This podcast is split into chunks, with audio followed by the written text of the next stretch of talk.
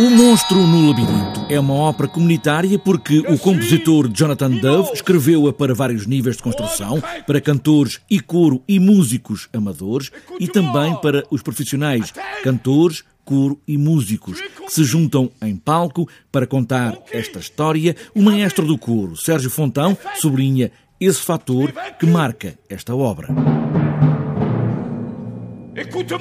Cada uma das partes da ópera foi escrita propositadamente tendo em conta as capacidades de cada um dos participantes. E aqui temos realmente participantes de, de, características muito, muito distintas. Temos as crianças pequeninas, temos depois adolescentes que são todos eles estudantes de música e temos depois também cantores amadores, muitos cantores amadores, adultos. Temos também na orquestra uma mistura entre instrumentistas profissionais e estudantes de, de, música que estão, portanto,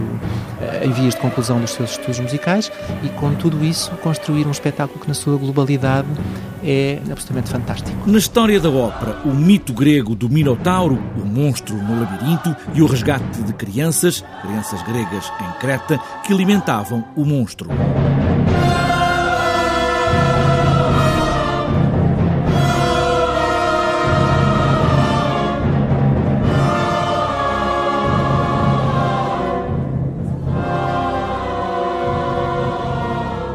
Rei Minos, o rei de Creta, segundo este mito, exigia que de facto todos os anos fossem levadas para o labirinto uma série de crianças gregas e Teseu, o herói desta história, vai salvar as ditas crianças.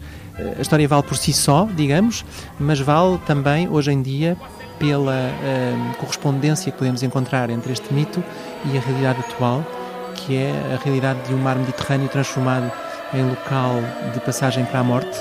temos, de facto, neste momento o drama dos refugiados que todos os dias chegam à, à Europa, eh, os que têm a sorte de chegar, mas a arte, quando toca a realidade, cria emoção e faz com que deixemos de estar indiferentes e nos liguemos emocionalmente a esta realidade que é trágica. O mito e a realidade, o resgate das crianças gregas em Creta, o Mediterrâneo, lugar de morte e de esperança, mais de 300 pessoas em palco para esta ópera comunitária em comunhão com a música.